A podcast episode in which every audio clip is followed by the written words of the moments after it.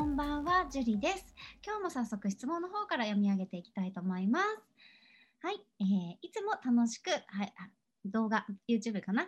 拝見しております。ありがとうございます。えー最初は恋愛とはとか結婚するにはとか狭い視野でご拝見しておりましたが最近ではどうしたらもっとうまくコミュニケーションを取れるかとか人生を楽しくできるかと思いながらご拝見しております。あ嬉しいな。私が伝えたいことが伝わっている。ありがとうございます。人生勉強として視聴しております。ありがとうございます。嬉しい。本当にいろいろ苦労されてこられましたよね。私かな？ありがとうございます。明るく笑っている、えー方ほど苦労されてこられたでしょうし、それを全く見せないですからね。最近ちょっと思っているのが、社交的でない方、明るく話さない方とはどのように接すればよいのかといったことです。私は根っから明るく熱い性分なので、向こうからしてみれば眩しすぎるのか、不用意にこちらから明るく話しかければ、しれっとかわされてしまいますし、暗く近づけば相手も身構えてしまいますし、素敵な女性がいてアプローチをしようとしたら相手がそんな方だったり、コミュニケーション取りたい同僚がそんな方だったらどうしたら？なんて思っておりますという質問です。ありがとうございます。なんか相手のことをすごく考えていて、本当に素晴らしいなって思います。でそれこそね、あのこの七七さんも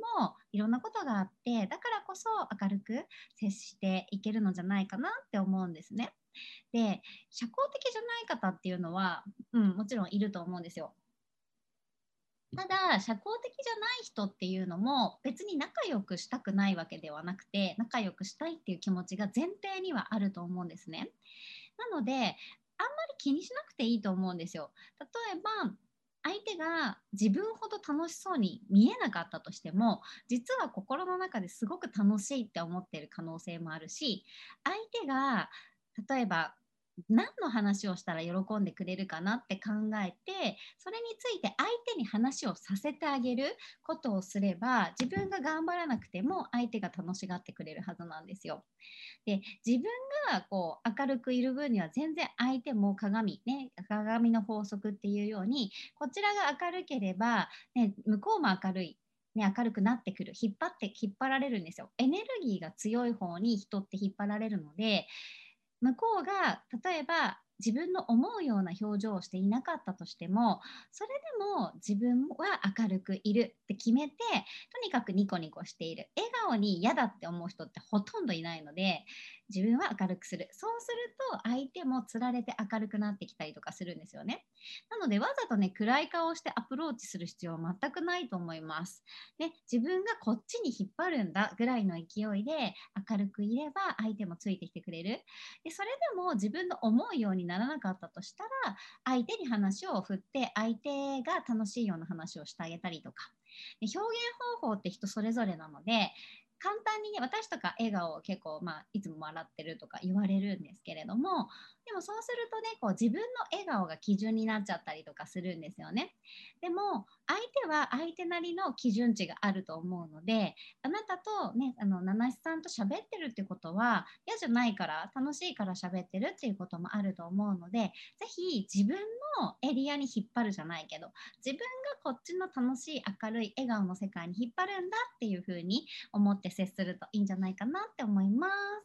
はい。では今日も、えっ、と、ののしさん、頑張ってくださいね。はい。じゃあ今日はここまでになります。ありがとうございました。